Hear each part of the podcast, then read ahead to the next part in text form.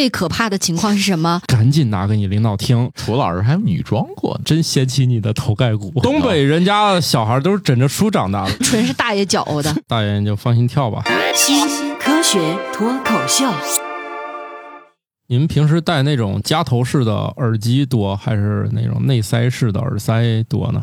我喜欢平头塞，就是那种放在耳朵帘儿里面的那种不入耳那种。就是古典派的那种的。对对对对对。电盘但是后来发现平头塞，因为它不能够堵住外界的声音嘛，其实我还现在觉得半入耳式还可以。哦，好家伙，一会儿来了这么多名词，还有这么多种。莫奇呢？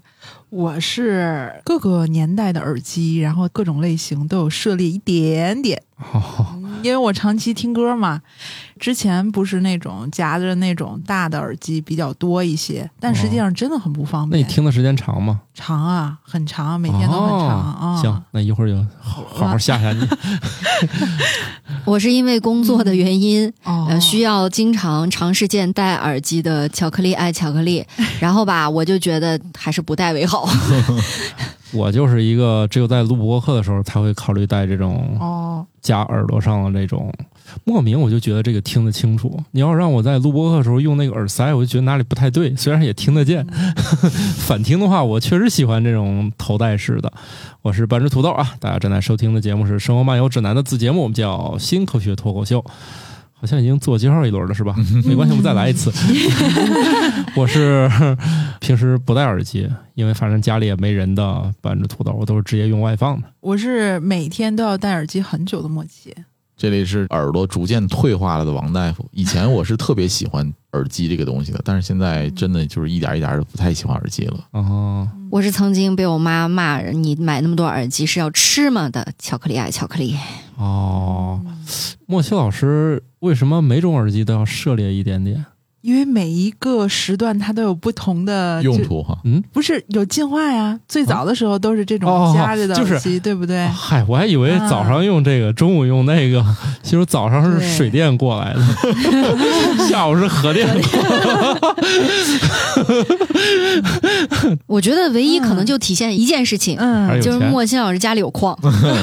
嗯，就是广告嘛，推荐啊，这个耳机好，过几天要主打那个了。嗯，当时好像数码产品也没啥可烧的，所以大家可以买好多耳机就不错了。毕竟手机不能天天换，那耳机可以多买点。，对，耳机这个东西啊，就当年学生时代消费不起的时候，我曾经在塘沽那个洋货市场地摊上蹲了仨小时，挑那么三四副耳机。啊，这还有的挑。对他那个都是按洋垃圾来的嘛，然后就一团平头塞啊，是不是或者半入耳？那会儿没有什么入耳式的，基本上都是平头塞。哦，对，对，然后我就蹲一下午，然后能挑出那么几副索尼的啊、松下的啊，或者是其他品牌的耳机，挺有成就感的。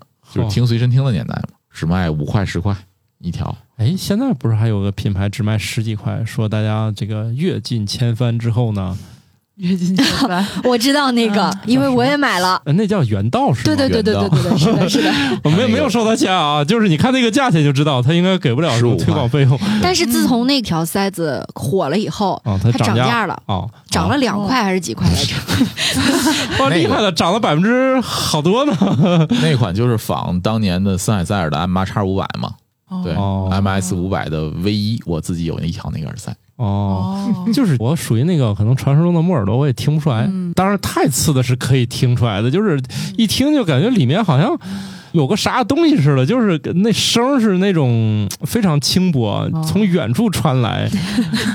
我我有了两道音，就是有那种你买个啥东西，里面强行送一个耳机，嗯然后呢，哦有一天由于实在是找不到，着急用一个啥，就是死活找不着了，一看那个躺那儿说拆开用一下吧。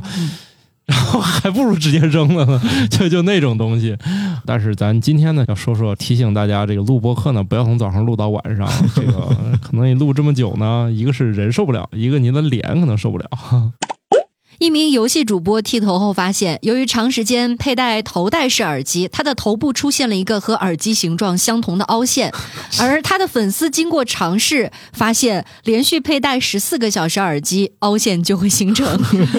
职业伤害，对，因为我猜的啊，其实这个脸上这个肉多少它有点那个弹性是吧？它也不是说这个皮直接包到骨头上了，中间还是有一点儿。你现在你就算不浮肿，你摁你的腿摁一下之后呢，它还是有个坑。只不过那个浮肿呢，就看起来很吓人，一摁它半天弹不起来。嗯，完了，我又在制造一个场景。你现在照你腿上摁一下，然后它虽然弹起来，但是你仔细摸摸，那个坑确实还在。这个呀，戴眼镜的人其实是深有体会的。嗯你戴眼镜时间长了，你的太阳穴两边，比如说你这个眼镜比较窄，戴时间长了，你就算是把眼镜摘下来，你太阳穴这个位置都有两根槽 一样的。而且你知道最可怕的情况是什么？不仅仅是戴眼镜儿，你还在这种情况下要戴着耳机。一横一竖两条道儿是吧？还得戴口罩。哦，又是一个极限状态呢。哎呀，你说这个耳朵招谁惹谁了？哎，但是我觉得他的粉丝也真的是很有这个实验精神啊，对模仿还模仿出了这个学术结果，对，确实 验证了十四个小时能够形成。确实是可以，但是也没有大碍啊。就是说能是能，只要发现出现之后呢，进行按摩呀、按压呀，或者洗个热水澡，基本上它就恢复正常。时间长了你会并没有霍霍你的头盖骨。哎哎，这个头盖骨，我觉得时间长了会会影响的。就是说会，就是说，这个人戴眼这个眼镜啊，很多年没有换，他的嗯眼镜框一直是窄的。我的一个同学就是这样，他摘下来眼镜之后，这个太阳穴两边两个槽，然后我说你这个眼镜是不是太小了？他说就习惯了，然后就从小就戴，就戴了好多年是不是胖了？也不是，就是戴了好多年了。从中学时候就开始戴，一直上大学，然后一直就戴那个眼镜。他也不嫌那个镜片磨损了，然后我就摸他太阳穴，我感觉他有都有两个槽了。我觉得这个让我想起了小的时候，我不知道你们家里面的长辈有没有这个行为，就是给孩子睡头，啊，哎呀扁扁头、圆头那什么的。个我我们家必须是这样的，我们家是东北人，嗯，东北人不把那个后脑勺睡成后包了平的对，瘦成平的这事儿是誓不罢休，哦，就必须是这样。就那个时候，包括什么枕头要用什么材料，啊，垫几本书，呃，什么里面要放豆啊，小孩不让什么的戴枕头东北人家的小孩都是枕着书长大的，一方面吸收知识，一方面把后脑勺睡平平了，哦，那个根本逃脱不了。东北人为啥你觉得一眼都能认出来呢？这倒不是看正面，看后脑勺是吧？看后脑勺要睡成平的，他家至少有一个东北长辈，这个东北后裔一定是个平的。这个事儿没有三代根本消灭不了。到我们家也是属于反反复复拉扯了好久，就睡出了一个既不平也不太圆的。这是为什么呢？那 我哪知道啊？就是一些传统吧。然后哦，我我就觉得，如果是成年啊，相对来说你肯定你头骨就没有那么软了嘛。对，但是呢，在一定程度之上，还是能够水滴石穿的。那你在那种小孩的阶段，你塑造这个形象还有可能。你嗯长大之后，你像以前那周星驰电影里啊，这么大的脑门还没有长好，被一颗蛋砸坏了吗？那这种比较罕见是吧？一般人都长大了，这玩意儿它就已经非常非常硬了，骨头其实挺硬的，尤其是头盖骨。头盖骨就很硬了。你看那你想想那个脑科的手术，比如说要开颅什么的，嗯，你看到那些工具啊，就是以前可能都是出现在工地上的 那种东西，木匠用是的，木匠啊，木匠用的。装修工啊，是啊，又是锯子又是榔头又是锤的，是吧？电钻，嗯，别说这个东北了，你现在就是发现这玩意儿吧，也不知道是咱的那个东北人去了日本还是咋。现在在日本人发现他们那种遗址上也有那种畸形头骨，应该也是那边那时候的人对于塑造头骨形象有一定的执念，这是非常新的新闻。你看在鹿儿岛吧，那个地方应该还有个鹿儿岛大学呢，这个地方发现了这些头盖骨这些遗迹。它都是头骨后部扁平，特别是枕骨和顶骨的后部，听起来他们就是我们东北人过去的。然后他们就一开始觉得为啥是这样呢？就是后来觉得他们可能还真就是人为弄成这样的。看，真掀起你的头盖骨，这这个好像不是头盖骨吧？呃，后脑勺骨，反正基本上就认为，就是一种文化活动吧。压扁之后到底图啥呢？反正不知道，大概就是人群认同吧。你要不是扁的，咱就不是一家人吧。就不是扁的，就不是东北人，哎，对对对就这个意思。所以今天早上我在看这条新闻的时候，我差点就喷饭了，手段和东北人如出一辙。哎，不过刚才我们说的是这个头骨的塑造啊，按照我们今天介绍的这条新闻里面主播的行为，他是用耳机，其实多半还是皮肤上的压痕，应该过一段时间会消失呃掉。会的会的，这个不会彻底呃陷在那儿。对，我觉得啊，大家都不用耳机这么复杂的道具，对吧？戴十个几个小时，你中午哪怕就趴在桌子上睡觉，脸上是是你脸上就有道。哎，对呀、小时候觉得都知道他家凉席是横的还是偏的，是麻将的还是那种？对，那个印儿可一时半会儿可下不去了。是啊，哦，是，现在好像都不太常见，因为毕竟大家不用凉席了。听节目，如果你是小朋友，可能不太理解啊。以前真的是上课的时候都能看到小朋友脸上 那席子印儿，现在没有了，因为大家都普及了一个东西叫空调。嗯嗯，啊所以今天各位听到节目的听友也不用模仿，也不用实地的去验证是不是戴了十四个小时耳机之后会有凹陷。你中午趴着桌上睡一会儿你就知道了。嗯，起来就知道枕头上的有没有什么凸起的印花，是米老鼠啊，还是什么的啊？反正我就主要是觉得这些粉丝也挺蛋疼的。嗯，其实像对于他们主播呀，还有这些其他的需要职业戴耳机这么长时间的人，其实是挺难受的。我觉得最重要的是啊，耳朵受不了，嗯，是时间长听力就下降听力。会下降的。这也是为啥我现在不喜欢用这耳机了，就是说尽量，比如说你要能弄个监听箱，对吧？监听音箱，就是是这样听就完了。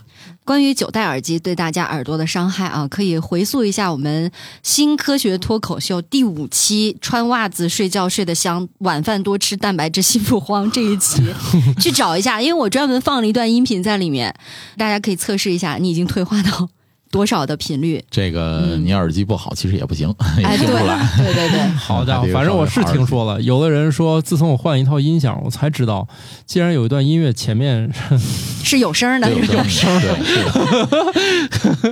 啊，我们那集好像也提这茬了啊。嗯喜欢玩耳机的人呢，他基本上还喜欢干另外一件事儿。嗯，数码产品多了之后呢，大家都很喜欢拍照。你看，现在所有数码产品的升级点都在拍照点上了。相机哈，对，就是手机的都是玩相机嘛。曾经跟一个朋友去吃饭，他为了给他家狗拍照，他就会嗯，拍照就拍照，学什么狗叫？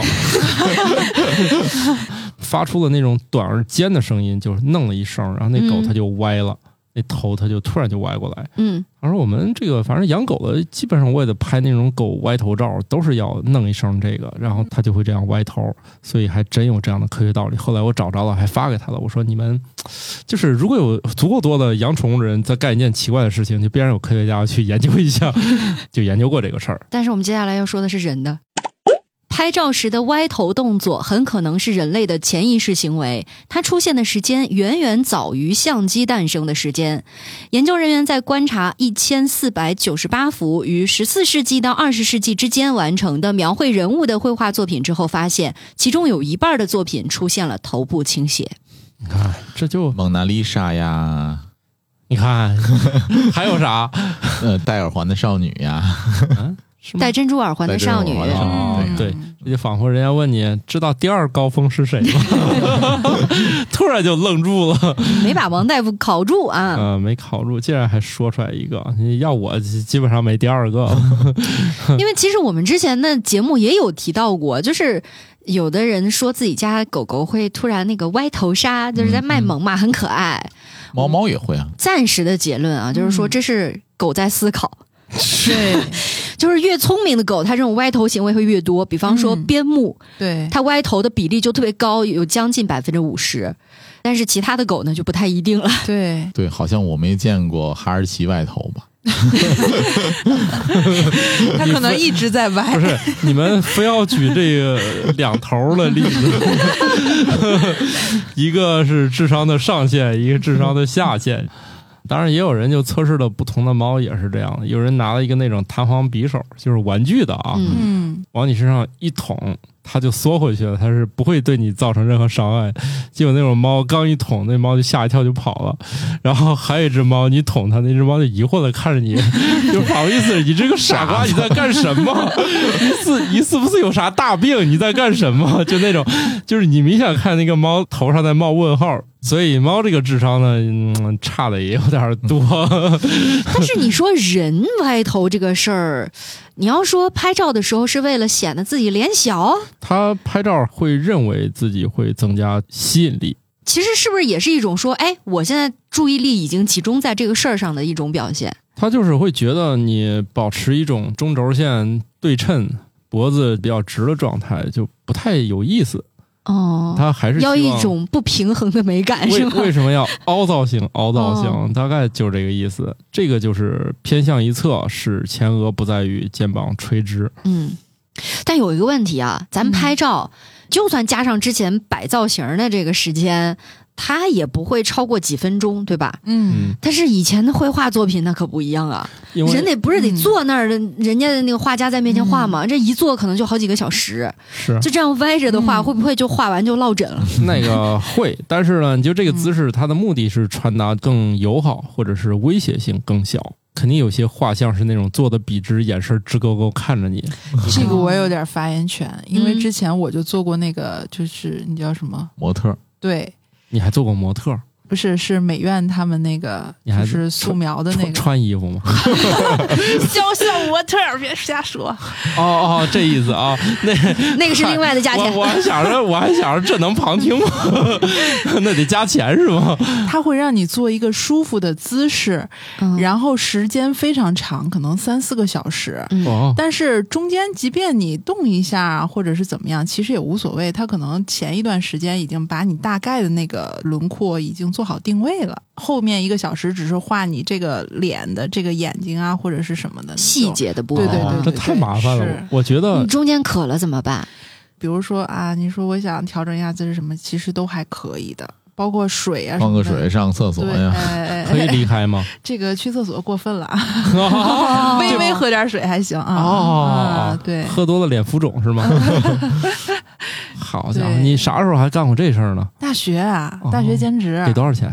比较多吧，比麦当劳打工要可观多了。当时的钱应该可以说出来了吧？麦当劳打工二十块钱一个小时的时候，那个是得几百。哦那就那确实那那确实很可观了。对对对那挺厉害了啊！是，哎呀，莫奇老师还干过这个啊！没挑战要给钱更多的那种，我给你介绍一个。不用了，不用了，不用了，那个那个挣不了那份钱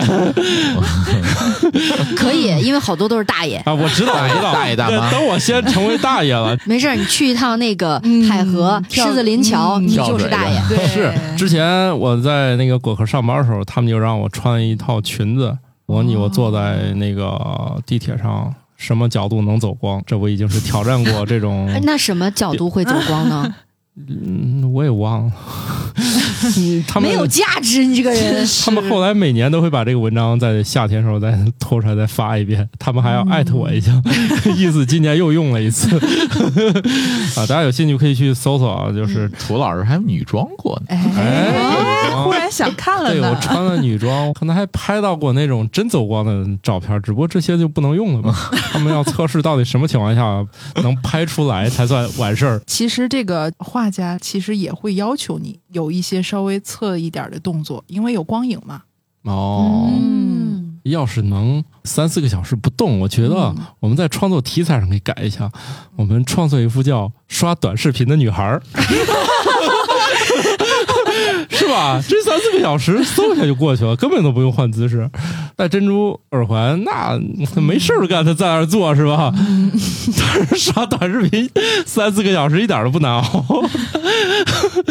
对，你看，我给美院提供了一个新的素材。那这个创作的重复性也太高了。对，他们应该都是练习画的，还没到说你去社会上自由创作、以此为生那阶段嘛，是吧？所以说那个时候就是靠人自己本身熬出来的动作进行一些美颜的效果。天然美颜。行吧，我觉得这个男士们听到我们今天这一条啊，也可以考虑考虑。如果你觉得自己拍照方面不是很擅长，麻烦就先歪歪头，是不是能稍微显得轮廓上多点自然光，是吧？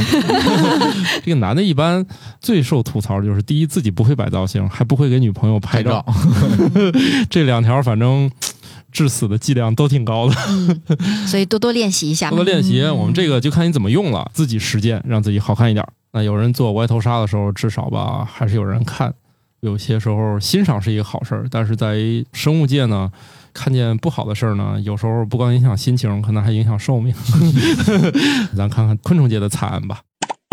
黑腹果蝇在感知到死亡的同类后，寿命会显著减少。接触过死亡同类的果蝇会表现得更加孤僻，体内脂肪减少，衰老也会加速。也就是说，你家如果有只死苍蝇，别着急给它扔掉，就在那个窗台那儿展览。然后你家其他的苍蝇呢，就看到此时此景，一些斩首示众的行为吗？真是好残忍。我觉得你们家里能进两只以上苍蝇就已经 挺，这窗户是没关啊，还是你们家够脏啊？真不容易。我们家我说实在的啊，我们家这一个夏天我就见过一只苍蝇。现在城市这个家庭这个卫生状况就是好的令人担忧，嗯，它已经没有这些玩意儿了，真的很奇怪。就是家里现在啥也没有，除了就是你家那个垃圾没来及扔，生生点小虫之外嗯，嗯，那个才是果蝇。嗯。哦就真的是啥都没有，现在家里，然后有时候确实偶尔会出现蟑螂，但是我们也都有厉害的武器，他们自由漫步个几天之后就都不见了。所以现在给大家一种新的思路啊，纯生物防治法，就是你不需要做任何事儿，你也不用养天敌，只要展示一下它死去的同类，他们就都不想活了。说的天敌是猫吧？我我们家天敌肯定是猫，哎，但是有个问题，哎，这个例子里面他说的是果蝇，果蝇跟苍蝇离得还是很远的吧？，对，其实也差不了太多。然后另外一个直接指出就是昆虫，它甚至可能不只是苍蝇，我只不过选的是这一条。但是我脑海当中显现的是另外一个，就是曾经有一个视频吧，应该是挺火的。就是一只死掉的麻雀在马路中央，有另外一只麻雀在它的尸体旁边徘徊，就很多人很感动嘛，说你看他的同伴死了，嗯他好伤心好难过，还为他哀悼。可是后来呢，研究动物的专家给出了一个让人大跌眼镜的回答，说，嗯，他在盘算着可能是要对这个尸体做出一些不可描述的事情，或者 是把这个尸体的脑子吃掉。哎呦太可天哪！怕了。啊，是有可能的，因为这个动物一般都不舍得放弃一些好的能量来源。对，多好的蛋白质啊！哎，我记得好像像这种群体型动物，比如说蚂蚁这种，它如果在它的巢穴里面发现死蚂蚁之后，它也要是把它呃尽快的搬到这个搬巢穴外面有好多像蚂蚁是不爱吃的，但是你像蟑螂是吃同同类尸体的有不同的动物有有不同的要求吧。嗯，包括防治蟑螂也是利用了这个特性，对吧？哎那个硼砂土豆就是有外出的蟑螂吃到了硼砂土豆，带毒回去，死死在屋里，然后别人吃它都都完蛋了。这种对，反正反正就这意思吧。不同的生物策略不一样，包括人以前不也是吗？人以前也要同类相食。你像这个都到非常非常后期之后才会慢慢分开。你看我们一些古籍上记载，当时看你不顺眼，就给你当众给你煮了吃了。嗯，啊。嗯夏商夏商那时候应该这件事儿并不罕见，对，而包括最近因为《封神》很火嘛。嗯嗯，大家对于那个时期的历史故事还挺感兴趣的，但是就可能有的时候会忽略了它非常血腥的一面。血腥嘛，不都是小哥哥们身材、胸部，不是大家看的心潮澎湃的，嗯，那不是生活条件比较好的那个顶尖的那部分人吗？那是练的，可不是吃出来的。更多的当时的这个关于直接用活人祭祀的这种就很多嘛。对对对对，其实那个人类当然是有一段血腥的历史了。嗯你像这个软病毒，它不就是靠那个脑子传播吗？对像人之前还真的是互相吃脑子，所以有一些土著什么的，他们就对这个软病毒什么的百毒不侵。这玩意儿没事儿，我们就是有这个抗软病毒的基因。多数现代人在长期的进化当中呢，他失去了对软病毒的能力，因为人不再互相吃了，也不吃对方脑子了，所以你不再需要对抗这个病毒，时间长你就没有这个免疫能力了。但是很所以僵尸有这个免疫能力，僵尸肯定是有的，僵尸是一定要有这个免疫能力，它才能吃你脑子，它才能继续活下去。哎呀妈，是不是说起来这个周二的早上，精神为之一振呢？脑壳为之一痛呢。对我祖宗是吃脑子过来的。那当然了，文明的进程点亮了，慢慢到三四千年前，应该是公元以后吧，我们其实已经非常罕见在人之间吃脑子。吃鸡脑不好吗？吃鱼脑不好吗？哪个都补脑。烤脑花也很好吃，对，哎，为什么突然就变成了吃脑子呢？哎，咱不是说怎么来用生物法来灭灭苍蝇吗？啊，不重要。我们其实说到底，我们还是一个夹在传播知识，让大家更聪明一点的美食节目。大家不要介意啊，我们什么事儿都要说到吃上。好，现在我们就说一条跟吃没有关系的事儿吧。一项新的研究发现，受气候变化的影响，晴空湍流正在增加，这意味着人们坐飞机将可能遇到更多强烈颠簸。前一段这个国航不就是正飞着的时候很惨烈的样子，大家在网上都看到照片了吗？这个事儿现在越来越频繁了，这是一个统计的结果，不是大家感觉啊，就是现在确实觉得坐飞机比以前颠多了。当然，在这个事儿呢，空姐还表示出了极其的专业性，是吧？即将他们在飞向真正的太空之前，还护住了乘客，没让嗯乘客砸天花板上。受过训练的还是不一样啊。对，但是我觉得他们的服装和鞋子对于行动受限还是挺厉害的。是，嗯，你看要穿高跟鞋，跟鞋，要穿那个包臀的裙子。我觉得面对这种比较极限的危险的情况的时候，风险本身就很高。这个事儿中，大家就问你们不是有那个地面的气象预报和你们天上的那个，就是你们机飞机上也有机载气象雷达而，且大家都有经验，你正坐着飞机的，他就会给你广播我们即将遇到一段颠簸，嗯颠簸，然后卫生啊，间停止使用，请大家。系好安全带，收起小桌板。对呃那倒不一定，因为他餐可能刚发过，意思是大家就是吃饭时候注意点啊，就咱现在就免得这呼你一脸。对我们机组呢也暂时就是先就不提供服务了，大家等这颠过去再说。所以大家都想，哎，你们不是知道吗？为什么还会有这种现象？你们是是机组睡着了吗？全自动驾驶吗？就是直接冲进去了？不是的啊。晴空颠簸和那个就是大家看到前面有这个水汽运转是不一样的，它那个气象雷达不可能发现晴空颠簸的。大家都知道风怎么形成的，是由于温度不均匀导致的，然后它才会有气流。但是如果这个气流它是干燥的，就是说你在前面这一块儿它没有什么水汽或者什么，它是很基本上全空气的情况下，它产生这个气流真的探测不到探测不到，它没有可以反射没有可以反射，没有可以形成这个气象雷达呃探测的条件，对可识别的条件，对对，截止目前为止，我们是没有形成技术能感知到的。唯一的方法是有第一架飞机冲进去向后面汇报。虽然听起来很无奈，但是情况就是这样的。他没有什么办法，所以过去也是这个晴空颠簸，以前日航也出现过这个事儿，那次还直接失事了。对，那次就很猛。国航这个运气肯定还是好的嘛，就是他没有遇到那么猛烈，大家最后还都是安全着陆了。嗯，所以晴空湍流还是曾经造成过空难的啊。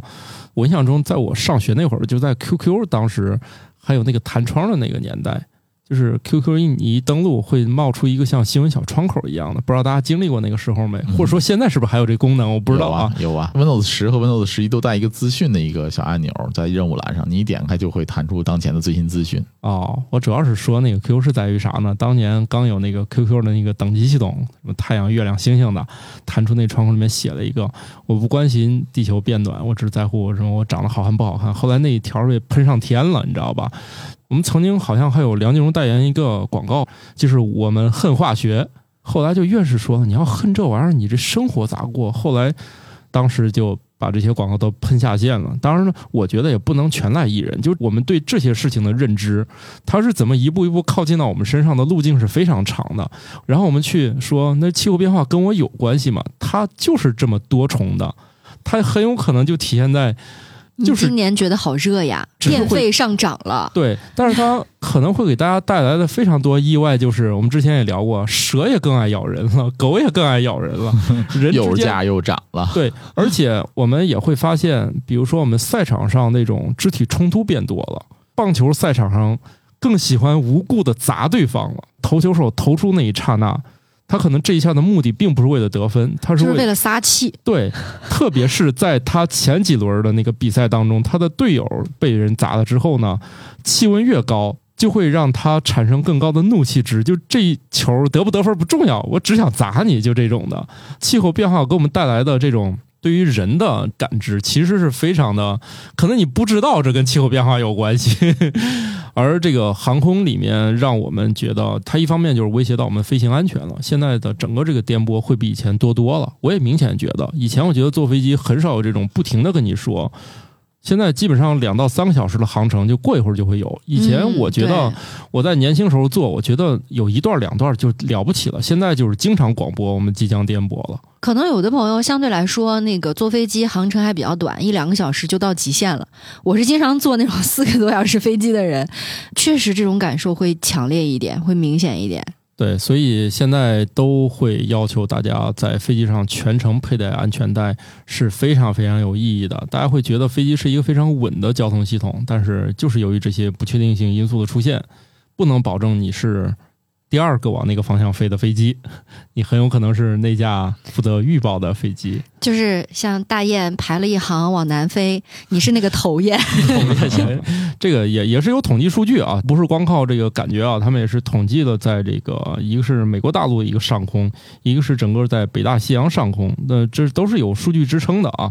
另外，他也提到对小型飞机威胁大，这个我今年还真有一个经验，我今年坐一次小飞机，感觉啊这一路就没平坦过，我真的就是它全程在晃。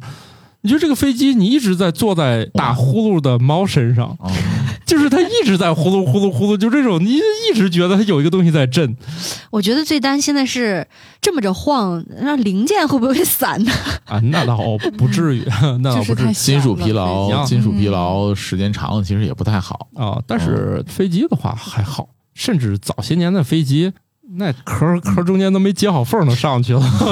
其其实这个事儿你可以理解为什么呢？就跟船一样，轮船越大，它能抗的风浪也越大，其实是一个道理。哦呃，有很多人就说嘛，那种大型的游轮去旅行的话，说哇如履平地，特别舒服。但是坐那种江上的有一些轮渡啊，嗯那种稍微小一点的船，就晕到不行。对，有一点风浪它就颠簸你可。以坐从香港到澳门的那个双体船，基本上就想吐，那个就特别晕。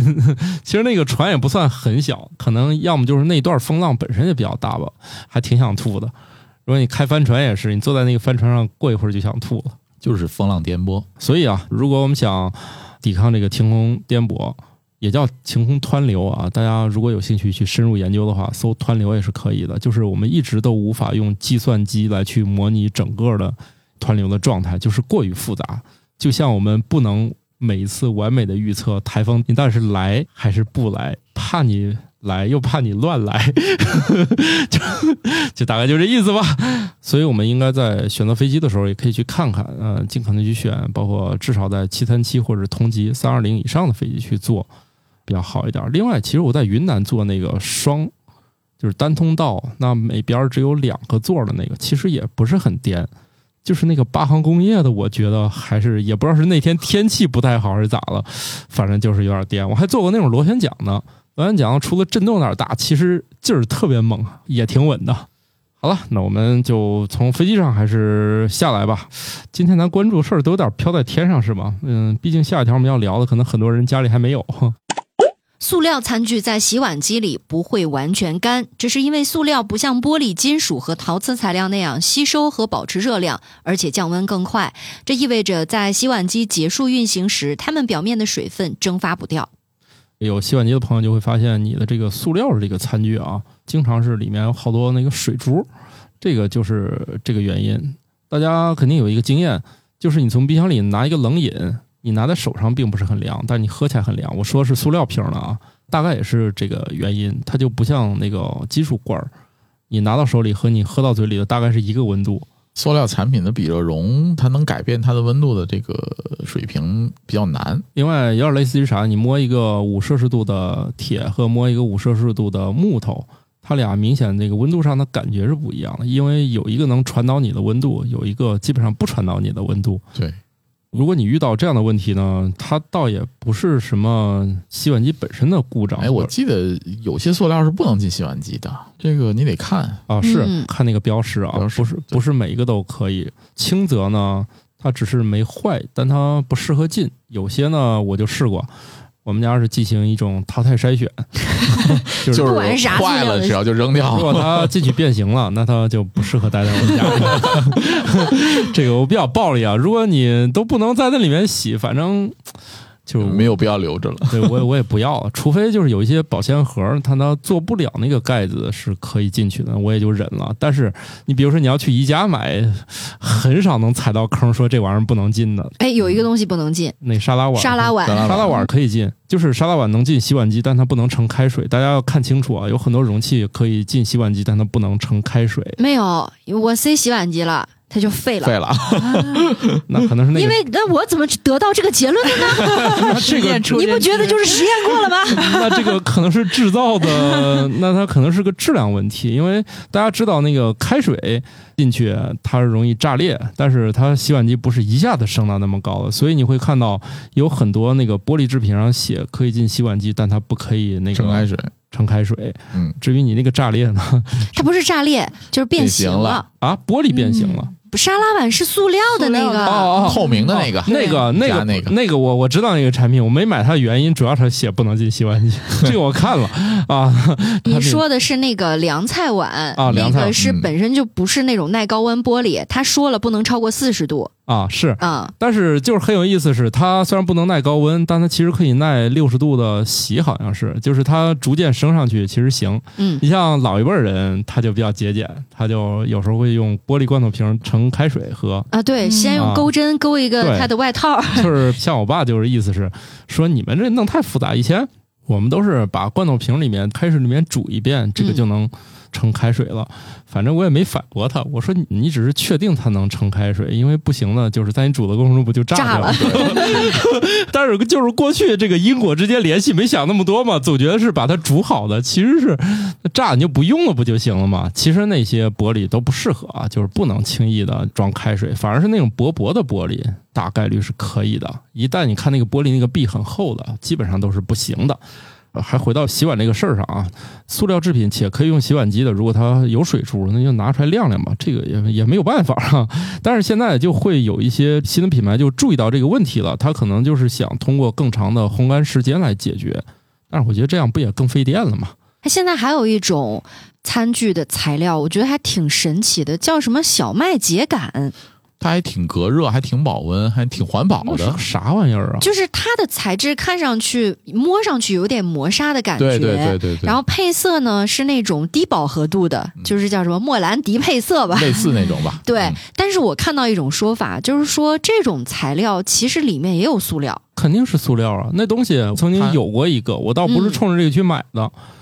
后来觉得手感很奇特，而且它显然是个塑料杯啊。嗯，它对我当时就是觉得这个摸上去其实是像塑料的，为什么他说是小麦秸秆呢？因为它是混合了这一部分小麦秸秆，还有或者说其他的，像那个玉米杆儿还是什么玉米淀粉玉米淀粉，的一种对对对对对一种，然后混合起来，然后肯定是会加一些塑料，不然的话它怎么去粘合？是这样，的，如果是的话，那它的价钱不该是那么便宜。嗯只要是环保产品，它都暂时不可能很便宜。然而，一共就那个九块九包邮了，十几块钱包邮了，你觉得可能是一款环保产品吗？就是因为我知道是有用那个咖啡渣做咖啡杯的，对对对，你这个很贵的，就是你真要用那个，它纯咖啡渣挺难粘合的。对你只用小麦秸秆，然后还做成那杯子，然后它又不融化，肯定不可能是十几块钱包邮啊。我觉得呀，这个就特别像现在很多卖的那种全麦面包，只要有点儿那个麦子麸皮儿，就敢说自己是全 麦面包但是问题是，人。家执行那标准本身，嗯，也没毛病，没毛病，嗯对，因为他达到那个标准就可以叫那个名儿了。另外啊，那要是真敢都是全麦，那你咋咽下去？是 所以拉嘴、拉嗓子，对，所以人家这个标准本身也没瞎来。你敢给你来一百分之百，那你吃不了了。你想想，吃个百分之百巧克力，那可都不是一般人能接受的。那你说百分之百的全麦面包是不是硬的跟砖头一样？倒也不至于，不至于啊不，至于，不至于。那你们一定是没有看过一些大列巴文学，啥啥玩意儿？就是形容一个大列巴。到底跟法棍孰孰强？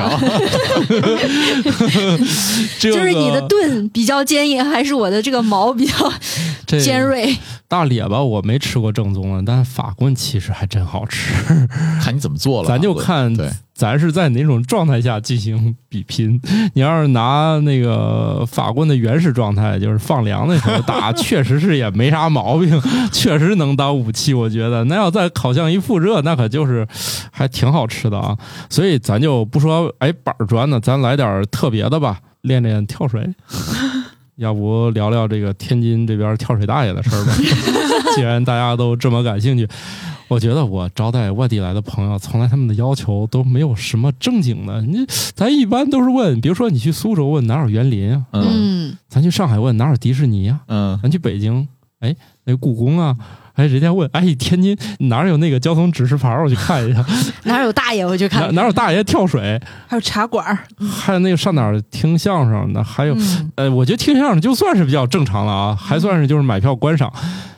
就是我觉得他们问这事儿没有一个让我觉得你你们能问点正常人去景区里干的事儿吗？你要来天津，你不买门票，你非要去看大爷们跳水啊！其实大爷们跳很多年了，就今年意突然外火了意外走红嗯，大爷们不光跳水，还冬泳呢。对对，也得亏是咱这儿也就治安比较好。你看那个电影里面，一般的跳到水里，可能就是正在激烈的打斗的过程中，突然跳到水里，嗯，一般这个打斗不会戛然而止，他一定会进来点东西，是吧？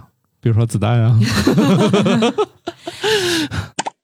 一般来说，普通子弹不能在水中飞行很远，这是由于水的物理性质所决定的。相比空气，水的密度高出八百倍，就像一道减速墙一样，能够阻止子弹前行。大爷你就放心跳吧，这个没有人能伤害你。当然，你站在岸上也没人伤害你，毕竟我们国家这个治安还是真的非常好的。啊刚才说那个水的密度是空气的八百倍，那其实跳水这事儿还是有点技术的。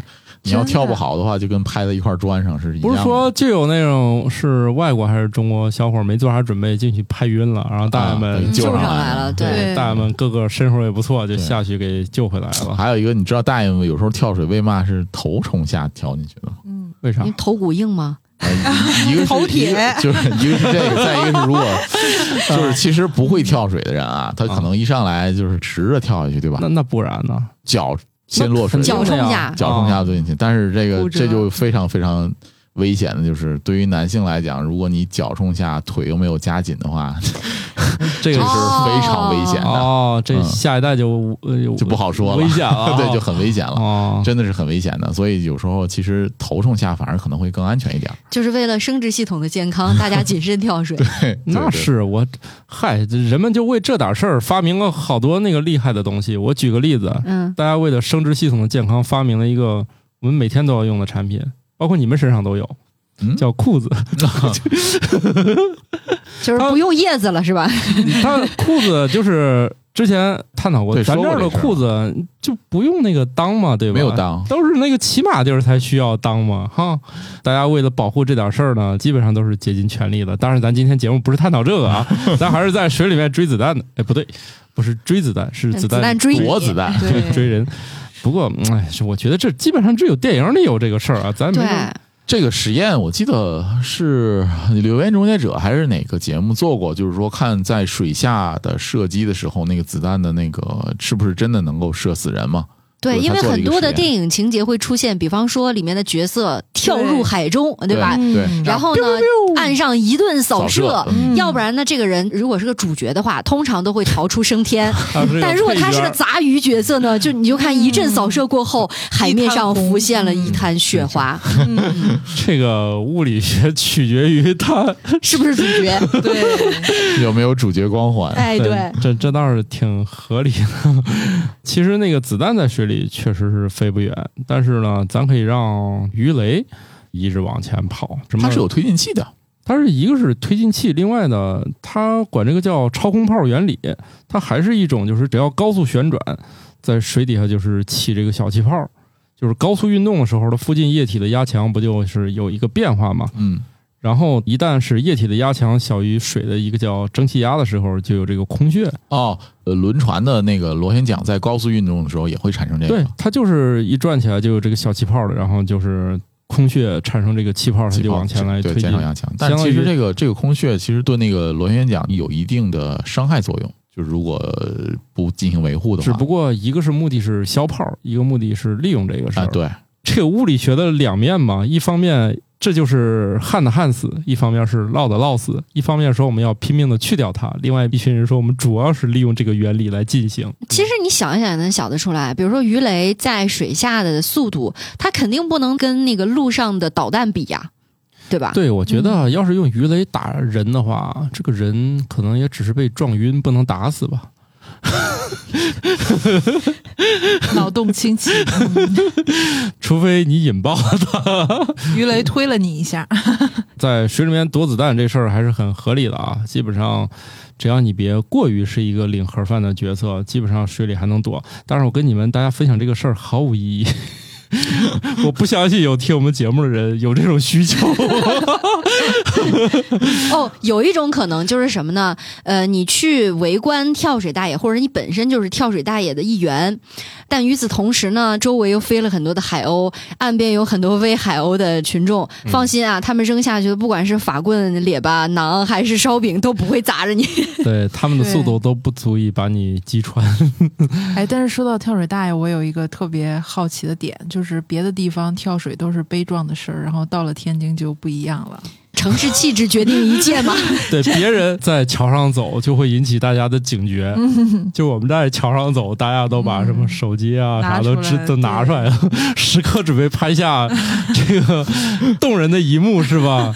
这几天我就听说有一个很有趣的事儿，说要是钓鱼佬都把那个杆儿收起来了，一定是有大事儿。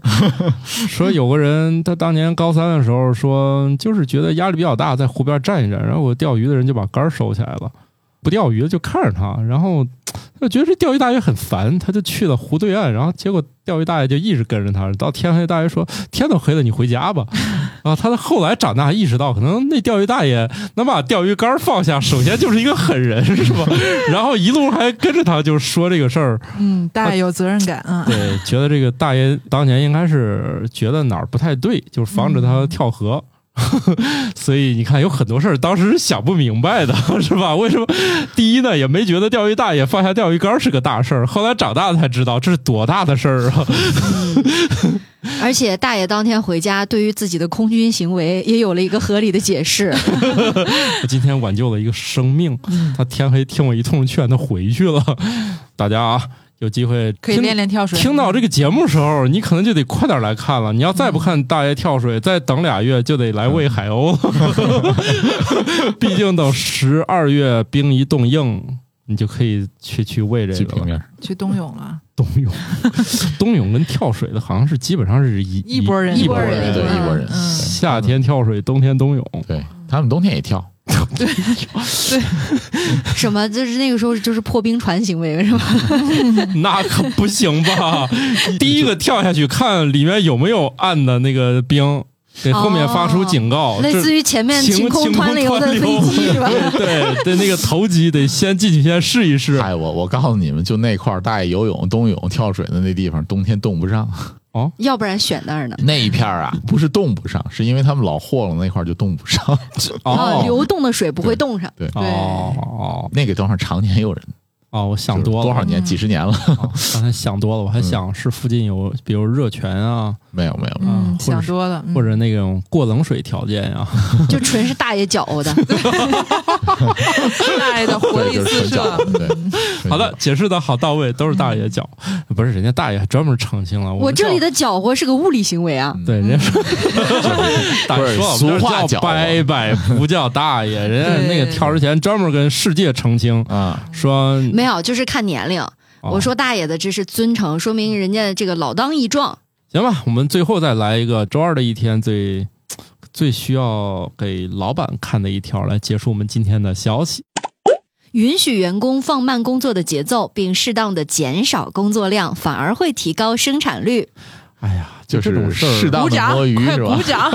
就我们就都知道，终于有科学家舍得出来走两步了。请他说的大一点声。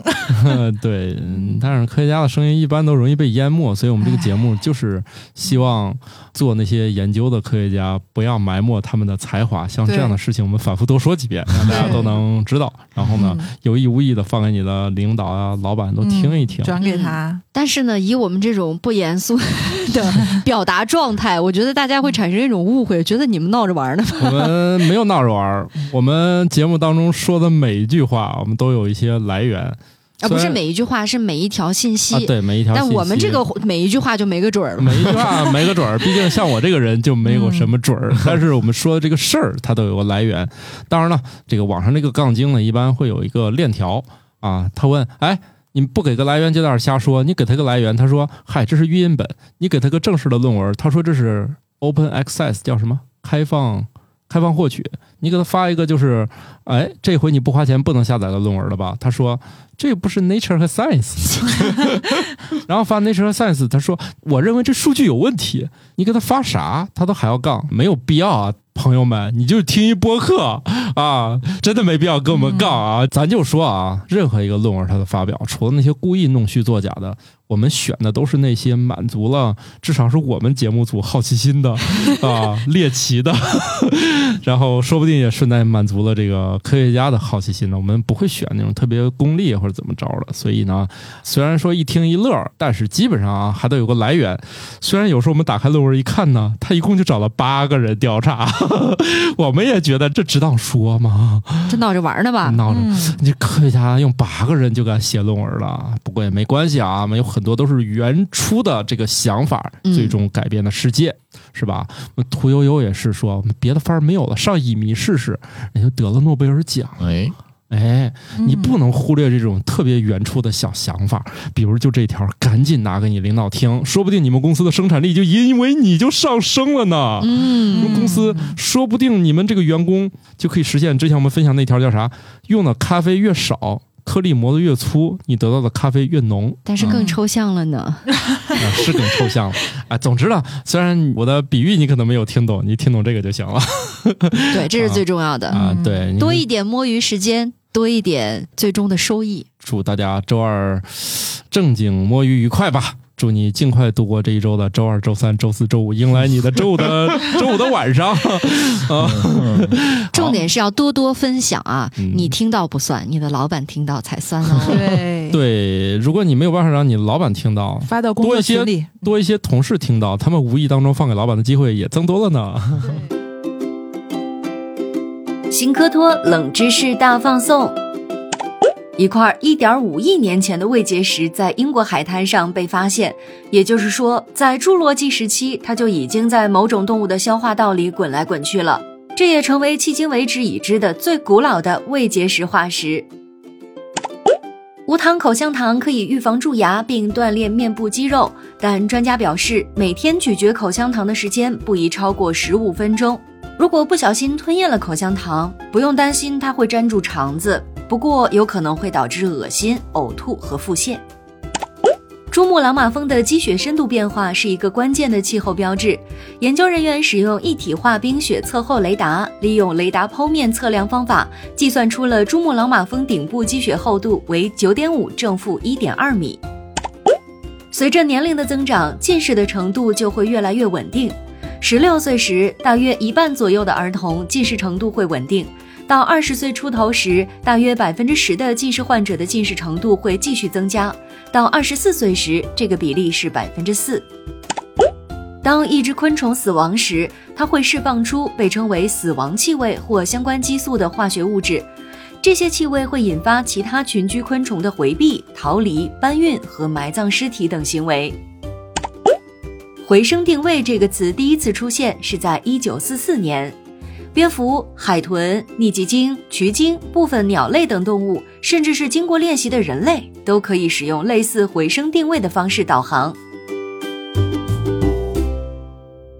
好我们这期节目就这么着吧。拜拜，拜拜。新科学脱口秀由生活漫游指南制作播出，节目依然在进化，欢迎提出您的建议，请在微信添加好友，搜索小助手“生活漫游指南”的拼音全拼，加入听友群，用脱缰的快乐和天南海北的朋友们漫游吧。